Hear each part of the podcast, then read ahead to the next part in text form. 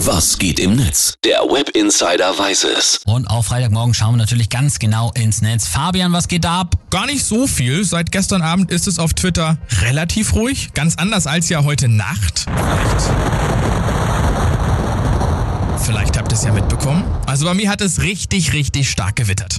Was? Richtig stark gewittert. Wo denn? Bei mir zu Hause. Die Gewitteroma, immer wieder legendär. Die hat ja damals sogar extra bei der Polizei angerufen. Wo das gewesen ist? Eigentlich überall in Deutschland. Tja, siehste. Überall. Genau. Das ist auf jeden Fall gerade Thema bei Twitter. Ich hab sie jetzt aber nicht verstanden. Gewitter ist gerade Thema bei Twitter. Hier, Frau Sommersprosse, vor sieben Stunden. Ich kann nicht schlafen, weil hier gerade ein Gewitter durchzieht, wie ich es gefühlt seit Kindertagen nicht mehr erlebt habe.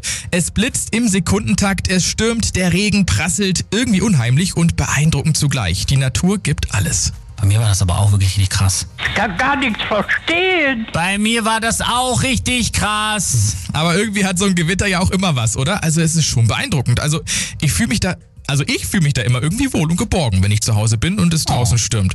Sieht auch der User Florian so. Der schreibt, bei Gewitter muss man nicht arbeiten. Bei Gewitter darf man am Fenster sitzen und bei jedem Blitzen boah sagen und anerkennend nicken. Ich hab das nicht verstanden, wirklich nicht.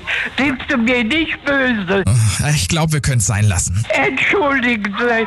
Alles, alles gut. Einen habe ich aber noch zum Rausschmeißen. Oma, bitte jetzt mal die Ohren zuhalten. Lucky Luke twittert.